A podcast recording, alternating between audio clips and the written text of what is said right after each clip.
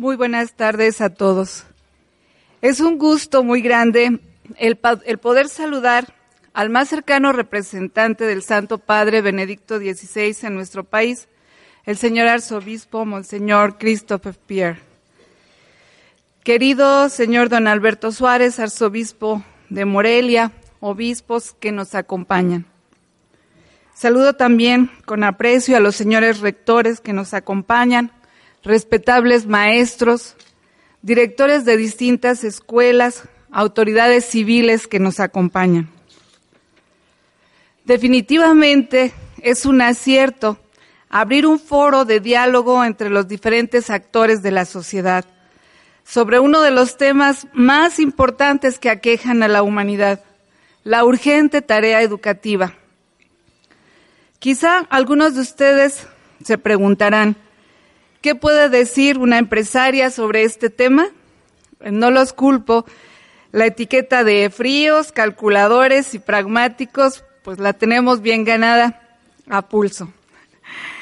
Pero con la misma vehemencia con lo que afirmo lo anterior, también puedo decirles que son ya muchos los empresarios que estamos conscientes de que esto debe cambiar, que la empresa debe ser antes que nada generadora de capital social, del desarrollo de toda persona que participa en ella. Desde el sector empresarial es claro que el problema fundamental de las distintas crisis que vivimos no está en los sistemas económicos o políticos, sino en el hombre, que es sujeto, hacedor y promotor de estos. Si el hombre mismo no tiene una claridad sobre su misión, su sentido y responsabilidad en el mundo, sus acciones serán equívocas, irresponsables, cortas. Es por ello que el Santo Padre Benedicto XVI nos exhorta a todos a reeducarnos. Estamos viviendo un cambio de época. Los referentes de ayer no pueden seguir siendo los mismos para el tiempo presente hay que ampliarlos, hay que profundizar, hay que trabajar las causas y no solo los efectos de, estas crisis que vivimos. Pero además de este proceso personal, de esta conversión intelectual, debemos aceptar la responsabilidad que tenemos todos como maestros y pedagogos frente a los demás. Un dirigente de empresa necesariamente, decía alguien, se convierte en un maestro. Debe enseñar a los demás el arte de emprender, de producir, de colaborar, de trabajar, pero sobre todo de ser un ser humano honesto, veraz, capaz de amar, capaz de relación y de comunicación, capaz de transformar y cultivar la realidad que vivimos. Hoy el desafío está en esta última parte, en nuestra conversión social, humanitaria, ciudadana e incluso en materia religiosa, pues no se puede vivir solo en un intimismo trascendente. Se tiene, se tienen que aceptar las consecuencias sociales de nuestras creencias, testimoniarlas como la manifestación más clara de nuestra experiencia de fe. Mi conclusión como empresaria, después de leer el muy valioso documento de los obispos mexicanos, Educar para una nueva sociedad, es, el empresario no puede, no debe limitar su tarea a formar personas solo para que desarrollen una actividad económica. La formación humana, la verdadera educación, es una tarea mucho más compleja. Se trata de ayudar a encontrar la razón de la existencia, el sentido de la vida de toda persona y su integración en una sociedad con un rostro más fraterno y justo, con ideales y valores medulares que la impulsen a una continua superación. ¿De qué sirve una gran preparación profesional cuando falta el sentido de la propia vida? La gran crisis de la educación actual manifiesta en el fondo el cansancio de una cultura marcada por el déficit de esperanza y de futuro. Estamos llamados a desarrollar las más altas facultades humanas, las propias y de las personas que colaboran con nosotros. Buscar la verdad, contemplar la belleza, como nos insisten los obispos en la parte tercera y cuarta del documento, integrar una visión del mundo con un esquema valoral humano implica el poner en juego nuestras capacidades espirituales que deben ser tomadas en cuenta para que todo ser humano alcance su desarrollo de un modo integral sin dejar de lado ninguna dimensión de la persona.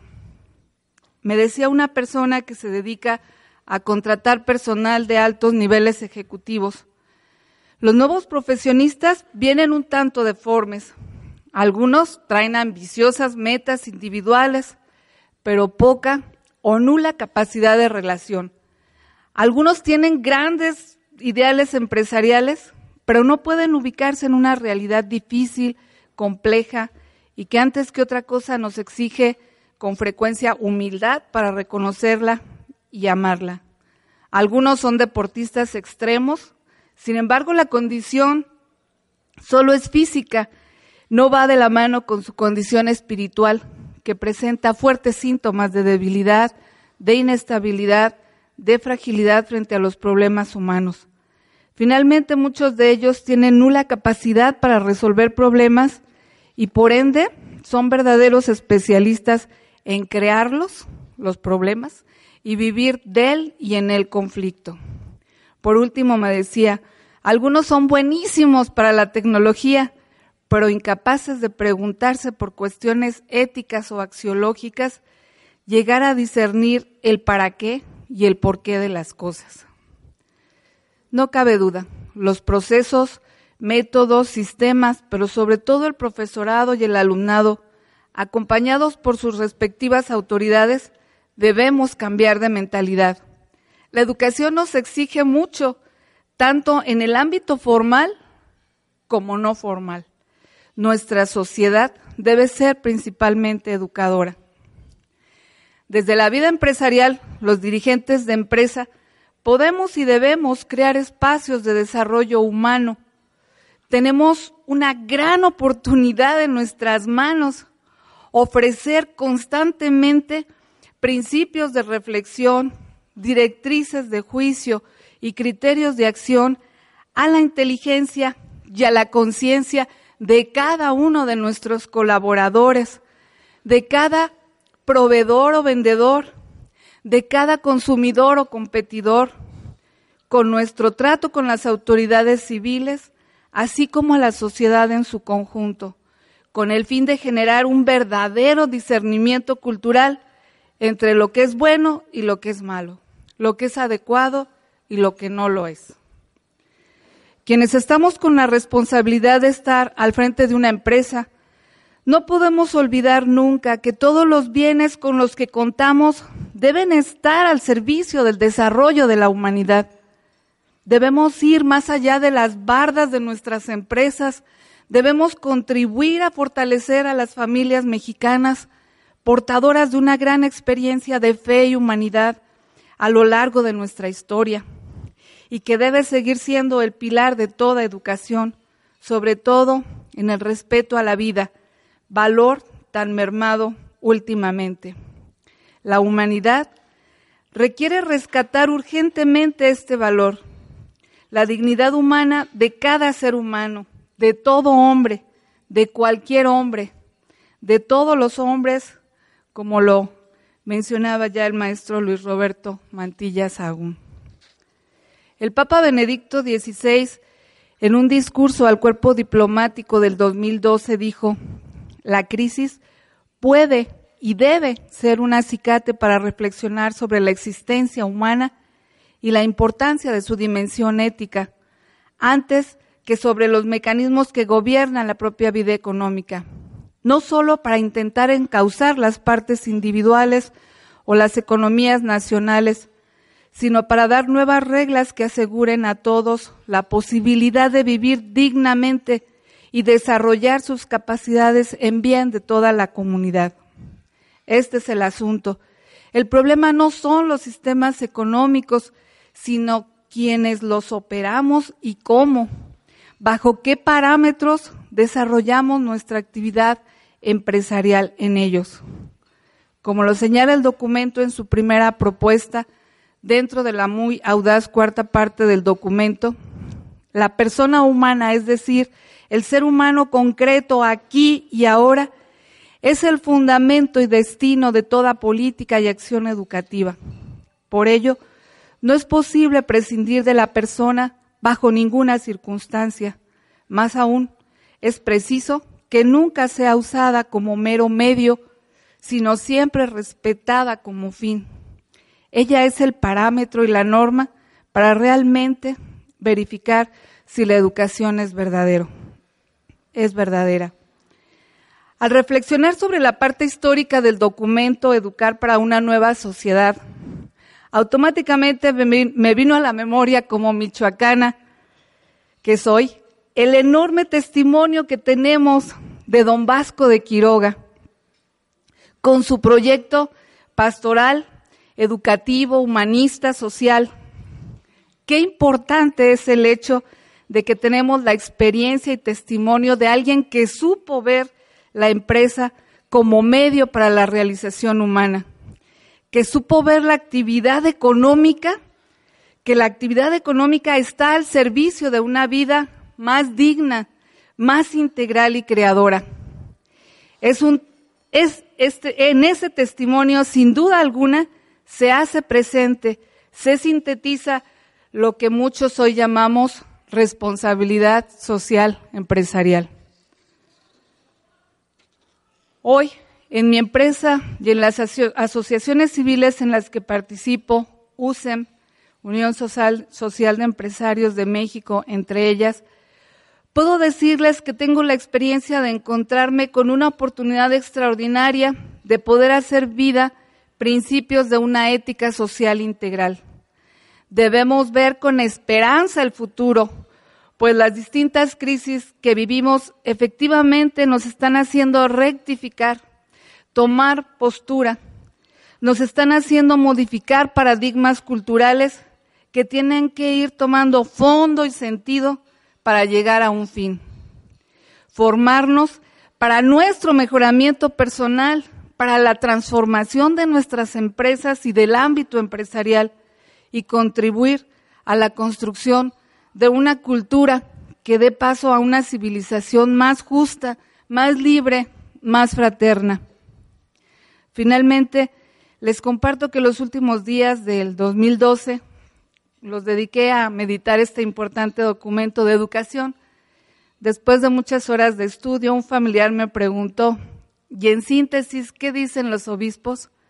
Respondí con palabras de ellos mismos que educar es la más bella y ardua de las tareas del hombre, pues implica el sutil arte de ayudarle al ser humano a ser cada vez mejor ser humano. Detrás de estas palabras vislumbré que la educación implica una gran dosis de generosidad, de gratuidad. Para mi sorpresa, el Papa Benedicto XVI, en su, en su mensaje mundial para la paz del pasado primero de enero, que han llamado los teólogos una mini encíclica social, nos dice directamente a los implicados en la actividad económica, en el párrafo 5. Actualmente son muchos los que reconocen que es necesario un nuevo modelo de desarrollo, así como una nueva visión de la economía.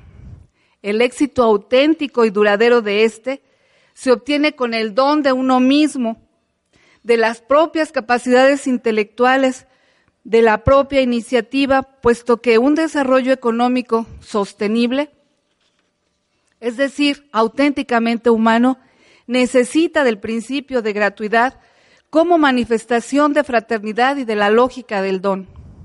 En concreto, dentro de la actividad económica, el que trabaja por la paz se configura como aquel que instaura con sus colaboradores y compañeros, con los clientes y los usuarios, relaciones de lealtad y de reciprocidad. Realiza la actividad económica por el bien común vive su esfuerzo como algo que va más allá de su propio interés para beneficio de las generaciones presentes y futuras. se encuentra así trabajando no solo para sí mismo, sino para dar a los demás un futuro y un trabajo digno. Así es. Necesitamos ser generosos, invertir todo nuestro talento en el bien, en la verdad, en el desarrollo. Tenemos al Divino Maestro que precisamente nos enseña a ofrecer la vida, a vivir en la lógica del don de nuestras personas. Les agradezco mucho su atención y me alegra mucho esta aportación del episcopado mexicano. Este documento es muy valioso y estamos llamados no solo a difundirlo, sino sobre todo a hacer un compromiso de hacerlo vida, hacerlo presente en nuestro país tan necesitado de paz, de solidaridad, de esperanza, de futuro. Muchas gracias.